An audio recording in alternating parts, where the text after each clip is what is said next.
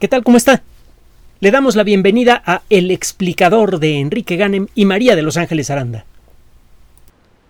El reciente escándalo causado por el sistema Pegasus se suma a las historias de ataques cibernéticos contra eh, grandes compañías en los Estados Unidos, contra bancos, etcétera, etcétera.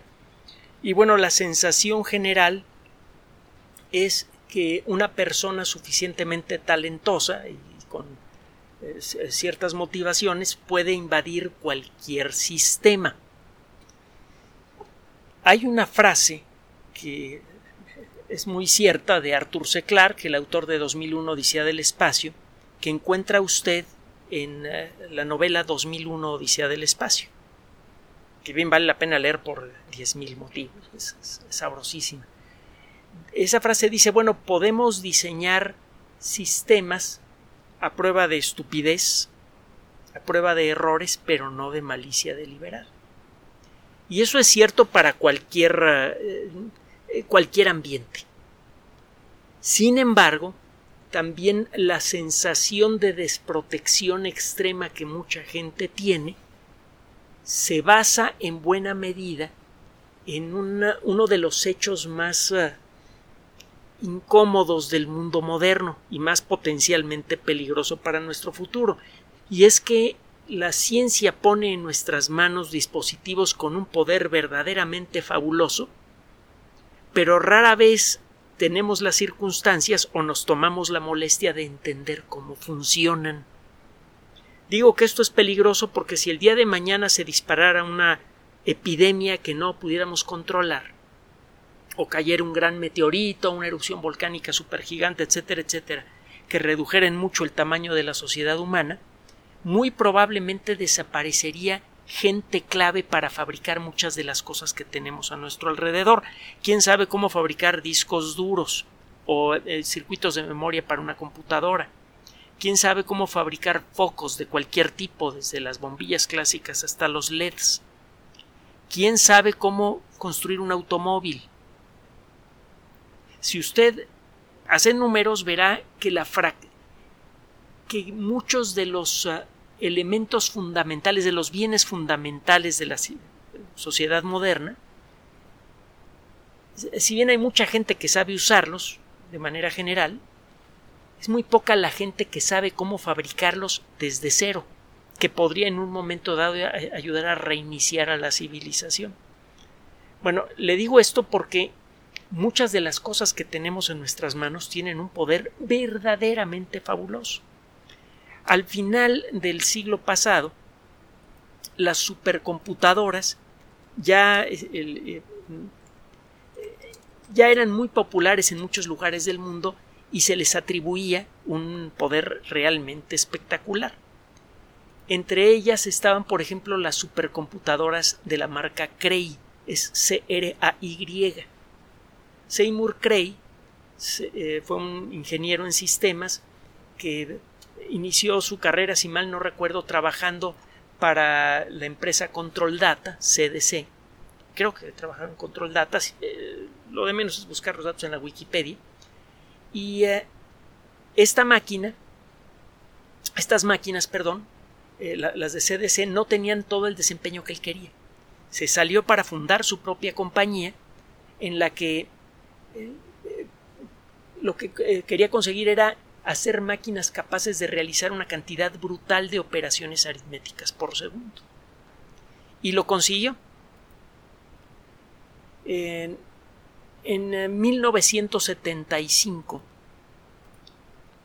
apareció la primera computadora super rápida fabricada por Seymour Cray, la Cray 1 esta máquina en aquella época era eh, realmente eh, inquietante para la época. Era una máquina que podía realizar una cantidad de operaciones aritméticas vastísima. En un segundo, esta máquina podía hacer 160 millones de operaciones aritméticas en donde los argumentos, los números a procesar, eran números grandototes con punto decimal flotante. Punto decimal flotante significa que el punto decimal puede estar al principio, al final o en medio en cualquier parte de la cadena de números. El, el trabajo que tiene que hacer una computadora a nivel básico, a nivel de lo que se llama el lenguaje de máquina, para sumar dos números, para sumar dos números eh, eh, reales, es decir, dos números que pueden tener fracción o no, y que la fracción puede ser pequeña o grande. Acuérdese de, de, lo que aprendemos de los números naturales y los números reales en la escuela. El trabajo que tiene que hacer una computadora para sumar dos números reales es muy considerable. Tiene que insertar ceros a la derecha de, de alguno de los números para conseguir que los eh, puntos decimales queden alineados una vez que están alineados, la máquina empieza a aplicar el procedimiento que usted y yo conocemos para sumar, pero en binario. Y luego hay que convertir a decimales, es un relajo. Bueno, pues esta máquina podía hacer 160 millones de operaciones aritméticas por segundo. Una máquina verdaderamente increíble. Tenía una memoria, escuche usted, de 8.39 megabytes. La memoria principal, megabytes 8.39. Y su capacidad de almacenamiento, su disco duro era de 303 megabytes. Bueno, si tenía un solo disco, las unidades se llamaban DD19. Las, las buenas, había otras. Una máquina realmente poderosa. Bueno, sí, en su época la máquina costaba varios millones de dólares, requería de una instalación especial, requería de un permiso especial de la Secretaría de la Defensa para instalarla. Porque esas supercomputadoras podían utilizarse para simular el proceso de detonación de un arma nuclear y aquel que tenga una máquina como estas puede entonces ahorrarse muchos de los complejos y peligrosos eh, experimentos que hay que hacer para construir un arma nuclear. Puede uno obviar muchos pasos en el proceso de desarrollar un programa nuclear. Entonces las máquinas no se le vendían a cualquiera aunque tuviera usted el dinero en la mano. En la actualidad usted puede conseguir en deshuesaderos algunas de las pocas máquinas Cray que todavía existen y lo hacen algunas personas para tener una Cray en, la sala de estar de su casa o para un museo. La máquina que tengo enfrente puede realizar bueno, primero la memoria. Esta máquina, la Cray 1, tenía 8.39 megabytes de memoria. Esta máquina tiene 8 gigabytes. Tiene mil veces más memoria que una Cray su capacidad de almacenamiento. La otra máquina tenía, la Cray, tenía capacidad de almacenamiento de 303 megabytes. Mega. Esta máquina tiene un terabyte. Ya es viejita. Y el disco de un terabyte cabe en la palma de la mano. El disco de 303 megabytes era una unidad que necesitaba de varias personas para poder moverla bien, con cuidado, y para poder conectarla. No sé exactamente este procesador qué capacidad tiene. Alguna vez me puse a buscarlo y tiene creo que entre 50 y 70 gigaflops. Es decir, que esta máquina podría hacer en principio entre 50 y 70 mil millones de operaciones aritméticas por segundo. Repito, entre 50 y 70 mil millones. Y es viejita. Y no era de las de lujo, era de las de medio pelo. Bueno, esta máquina, la Cray X1, así es 160 millones. Es decir, que esta máquina es eh, muchos centenares de veces, casi mil veces más capaz en términos de operaciones aritméticas por segundo que la Cray 1.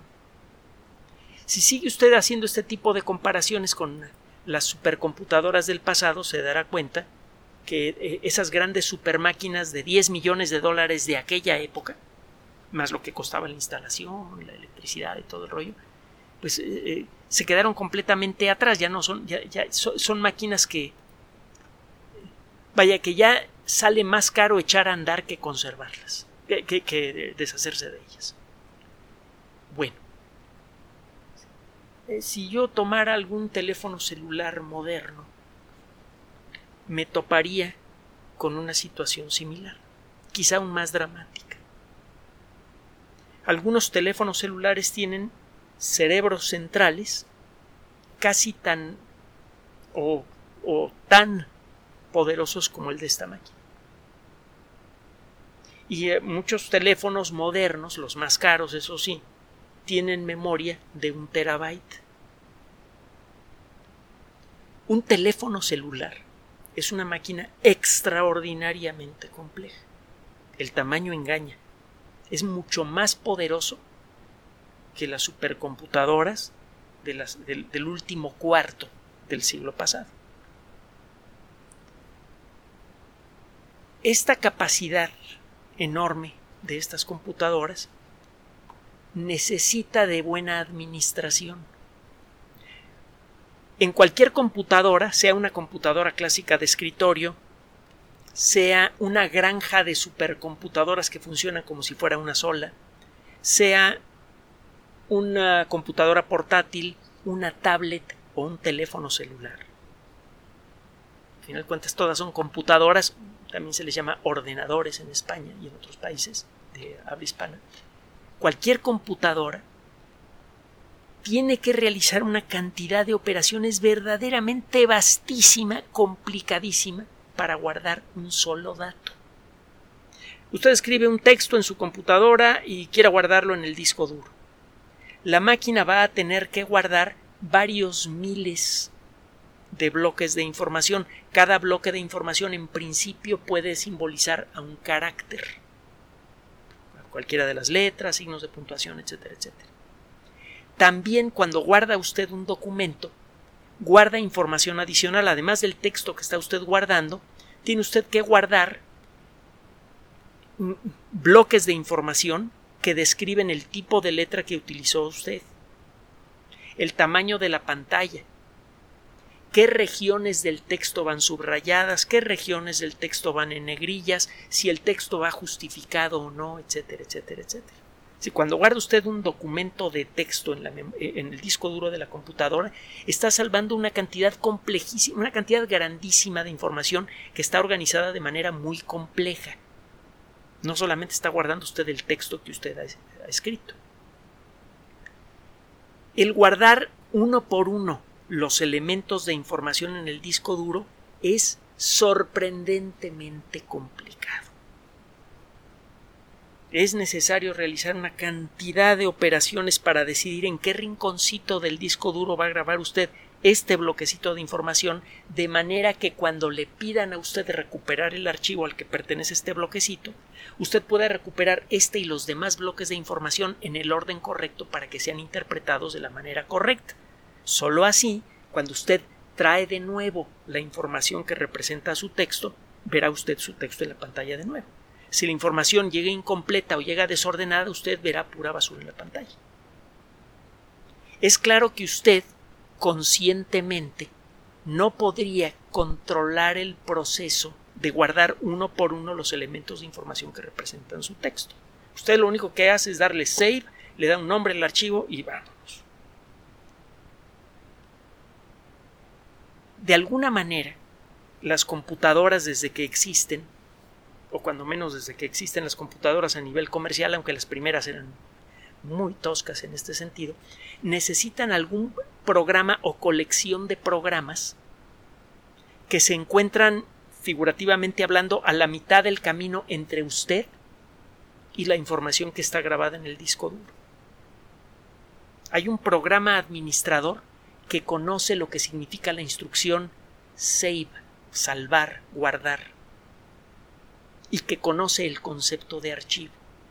Ese programa administrativo se encarga de convertir mi solicitud de salve este archivo, que me toma un golpe de teclado hacerlo, en una larga cadena de operaciones muy complejas que eh, eh, guardar la información de manera controlable en el disco duro.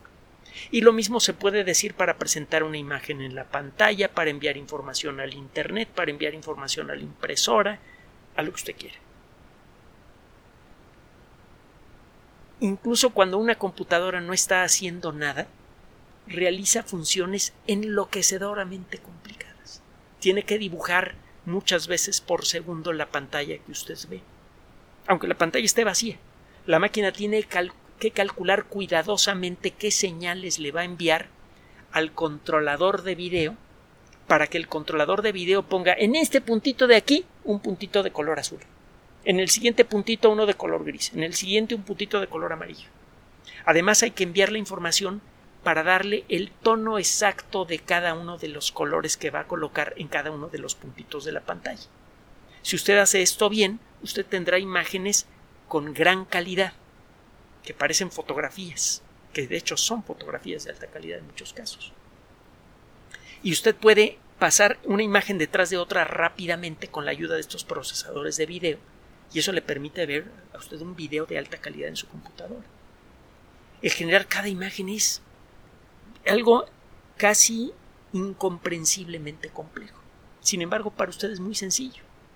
Usted nada más maneja la idea de lo que es una imagen, abre un directorio en donde encuentra usted sus archivos o ficheros, como también les llaman, selecciona el archivo que usted quiere y automáticamente la computadora le presenta la fotografía representada por ese archivo. Todo el galimatías casi incomprensible y vastísimamente complejo que ocurre en el camino queda oculto para usted. El programa o colección de programas que administra la operación de todas esas cosas en una computadora o en un teléfono celular se llama sistema operativo. Existen varios tipos de sistemas operativos, que si Windows, que eh, este, eh, Mac OS, Android, iOS, Linux. Cada uno tiene sus propias características. Y como parte de su complejidad, estos sistemas operativos saben traducir señales de uno a otro. Por eso es posible, en principio, transferir las fotografías que usted ha tomado en un teléfono celular, que tiene una estructura interna muy peculiar, a una computadora que tiene una estructura interna muy diferente, y aún así los archivos son legibles. Toma una fotografía con su teléfono celular, la transfiere a la computadora y la computadora le muestra la fotografía exacta en la pantalla. A pesar de que las tripas internas de ambos dispositivos son diferentes, que las técnicas, los procesos para guardar esa imagen en memoria son diferentes. El sistema operativo, cuando es suficientemente grande y complejo, sabe hablarse con otros sistemas operativos. ¿Qué tiene que ver esto con Pegasus? Ahí voy, ahí voy, aguánteme, ya voy llegando, ya voy llegando. Los sistemas operativos tienen que realizar muchas funciones diferentes entonces. Y es por eso que los sistemas operativos están subdivididos en distintos segmentos. Por ejemplo, hay una colección de elementos del sistema operativo que saben cómo entablar conversación electrónica con cualquier dispositivo físico, por ejemplo, una pantalla, un ratón, un disco duro. A estos a este segmento del sistema operativo se le llama el manejador de dispositivos. A veces ese nombre se le da a cada uno de los elementos que integran a esta colección. Los manejadores de dispositivos son fragmentos de ese gran superprograma que se llama sistema operativo, que saben cómo hablarle aunque a una pantalla, que un disco duro, etcétera, etcétera. En el núcleo de un sistema operativo usted encuentra algunas funciones muy fundamentales. Las funciones más fundamentales que encuentra usted en la mayoría de los sistemas operativos son muy simples. Uno es el manejo de archivos, del concepto de lo que es un archivo. Dos, la administración de dispositivos. En el núcleo del sistema operativo se encuentran las funciones que le dicen a, la máquina cómo interactuar con la pantalla, con el disco duro o con la, el chip de memoria de su teléfono celular. Y el tercer elemento es la seguridad. El sistema operativo se encarga de asegurarse de que la información en el, eh, guardada en el dispositivo es operada únicamente por las personas correctas, por ejemplo. Hay otro detalle más, el último que le voy a mencionar en esta ocasión, que conviene tener en mente también. Cuando usted activa un dispositivo cualquiera, una computadora, tablet, etcétera, etcétera, está activando varios programas diferentes. Un programa es una colección de instrucciones y datos que sirve a un propósito definido. Por ejemplo, el programa que utilizo para grabar este audio. Es una aplicación, es un programa que le sirve al usuario. En este caso el usuario soy yo, que me da un servicio, un servicio único, grabar audios. Puedo yo tener, cuando yo activo una computadora, por simple que sea, estoy activando varios programas al mismo tiempo. Muchos de esos programas son invisibles, no producen un efecto tangible en la pantalla, no producen un sonido. Son programas esclavos del sistema operativo que realizan distintas funciones, por ejemplo, escribir datos al disco duro, mantener bitácoras de actividad, etcétera, etcétera. Esos programas, esto forma parte de la seguridad del núcleo del sistema operativo, estos programas deben operar de manera independiente y no deben invadirse. Cada uno de ellos utiliza una cierta fracción de la memoria de la computadora para guardar sus instrucciones y los datos con los que opera. Si un programa pudiera modificar sin permiso a otro programa, podría alterar su programación. Lo que es un programa bueno que guarda información en el disco duro podría convertirse en un programa que destruye la información de todo el disco duro. Eso es lo que hace un virus. Un virus es un programa malicioso que de alguna manera logra enviarle señales a un programa bueno y ese programa bueno empieza a hacer cosas que no debe. Por ejemplo, borrar la información del disco duro. Fue uno de los primeros ejemplos de malware, es decir, de programas que hacen daño de alguna manera directa o indirecta al usuario o al equipo. Existen muchos tipos de malware. Un ejemplo es Pegaso. En prácticamente todos los casos, el malware solamente puede tener efecto si uno, el sistema operativo tiene una arquitectura débil y dos, si aunque tenga una arquitectura fuerte, existe algún defecto en la programación del sistema operativo. Ahora, el sistema operativo es una cosa muy amplia. El núcleo del sistema operativo, en inglés el kernel, es el punto en donde cualquier defecto en su construcción tiene un, un resultado más potencialmente devastador. Si hay un defecto en el núcleo del sistema operativo, usted puede vulnerar esas funciones del sistema operativo, puede alterarlas, puede explotar esa debilidad del sistema operativo en su favor. ¿Cuáles son los elementos centrales del sistema operativo? El contacto con los dispositivos como la pantalla, el micrófono, en el caso de un teléfono celular, el sistema que transmite y recibe señales de voz.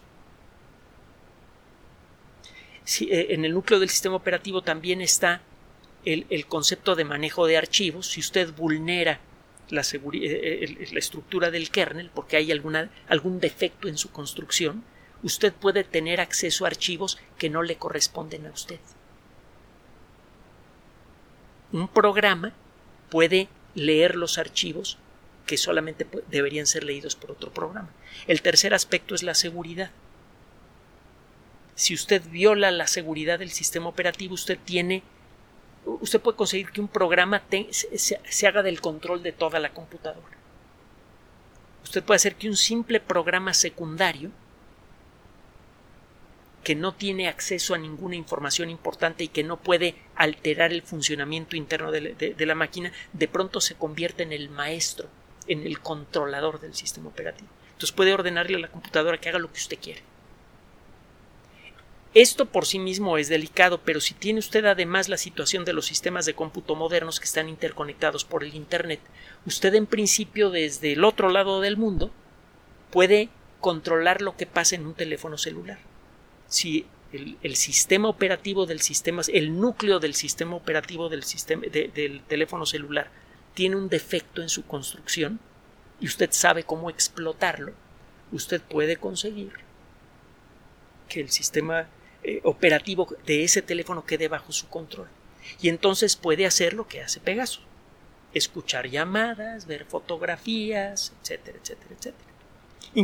Incluso si usted así lo deseara, podría darle la orden al, software que usted ha inyectado en, el teléfono celular y que explota esa vulnerabilidad del núcleo del sistema operativo, puede dar la instrucción para que borre todo. Ah, y puede incluso descomponer en algunos casos al equipo. Existe la fantasía de que no. Eh, eh, hay una vieja máxima que dice que usted no puede afectar al, hardware desde el software. Es decir, que un programa de cómputo no puede eh, destruir a un equipo de cómputo físicamente. Esto no es cierto. En, en, muchas circunstancias, cuando usted sabe lo que está haciendo y de veras es malicioso, eh, yo recuerdo que había algunos ataques informáticos finales de la década de los 80 o de los 90 que en ciertas circunstancias podían hacer estallar en llamas a un monitor de computador. No a cualquiera, en ciertas circunstancias nada más, pero se podía hacer eso. Bueno, ¿cómo funciona Pegaso? Resulta que los sistemas operativos de los más populares en los teléfonos celulares tienen defectos en su construcción que son muy difíciles de reconocer para los fabricantes y para los atacantes. Estos defectos de construcción le permiten a usted invadir la memoria del sistema operativo y reprogramarla parcialmente. El programa que usted logra meter en el teléfono celular se convierte en el maestro del sistema operativo. Controla el sistema operativo. Una vez que esto se consigue, ese programa se comunica con la central que fabrica el software Pegaso y, eh, y le dice, oye, acabo de tomar control de un teléfono celular tipo qué sé yo, Android, modelo marca tal, modelo tal, y tiene instaladas tales aplicaciones, por ejemplo WhatsApp. Entonces el sistema central de la compañía que desarrolló ese software manda archivos apropiados para que el programa que ha tomado control del teléfono celular sepa cómo tomar la información que esté entrando o saliendo de WhatsApp y la pueda enviar sin codificar directamente a la compañía o directamente a quien la compañía le diga. Usted compra el software y dice, oye, pues los datos por favor me los mandas a tal dirección electrónica. Entonces la compañía acepta el pago, hace el intento por invadir al teléfono celular, si lo consigue, el programa invasor manda una señal diciendo, oye, ya lo conseguí, es tal modelo, tal tipo, tal marca de teléfono, etcétera, etcétera, mándame los archivos como ya está desprotegido el teléfono celular, este envío de archivos se puede hacer sin que el usuario se dé cuenta, no aparece nada en la pantalla. Se reciben esos archivos que le permiten al programa invasor leer todo lo que sale por WhatsApp, etcétera, etcétera, y entonces ya puede empezar a enviar esa información a la dirección que se le ha otorgado. Eh, este tipo de, eh, problemas en la programación de, de los eh, sistemas operativos es común. Existe desde que existen los sistemas operativos y eh, debe usted saber que la gran mayoría de esos problemas ahora se pueden detectar de manera más o menos directa. Hay un viejo, un, estilo de ataque a sistemas de cómputo muy viejo, que otro día le describo en detalle, pues muy elaborado, que se llama eh, buffer overflow, saturación del buffer. Si usted inyecta demasiada información en, en, un programa de cómputo que le pide usted datos, los datos que usted está metiendo, si son demasiados, saturan el área temporal que tiene un programa de cómputo para guardar información y empiezan a invadir el resto de la memoria de la máquina. Otro día le platico cómo va el rollo del buffer overflow, pero si sabe usted un poco de computación, busque usted el término. Buffer overflow attack.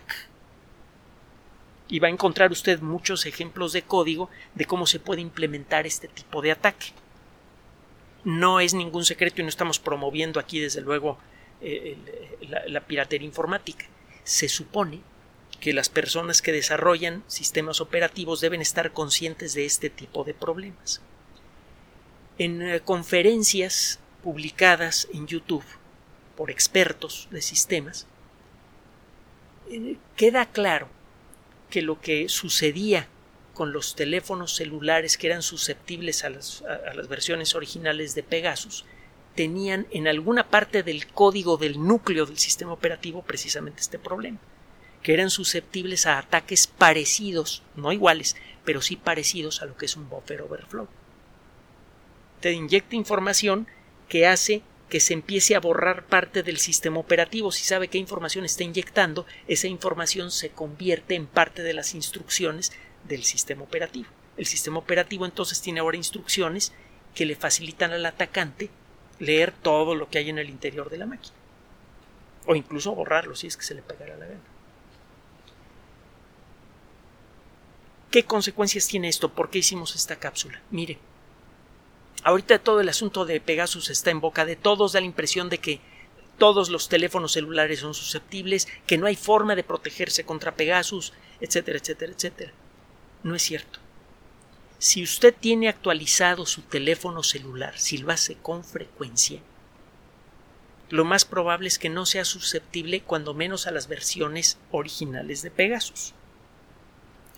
El sistema operativo de, los teléfonos Apple y de, eh, y de los teléfonos Android afortunadamente ya es de dominio público. Y eso significa que muchas personas decentes, muchos hackers, el hacker siempre es una persona buena, pueden revisar ese código y detectar defectos. Le avisan a Android, a la comunidad Android, le avisan a la comunidad Apple, se hacen las correcciones, se, se construye una actualización del sistema operativo y si usted descarga continuamente las actualizaciones, está actualizando su teléfono, lo que está haciendo es cargar los arreglos a esos defectos que va encontrando la comunidad internacional en el código fuente del teléfono celular.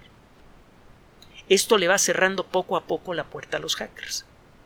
El sistema operativo de computadoras en donde este proceso es más activo es el más seguro de todos, que es Linux. También es el más difícil de usar.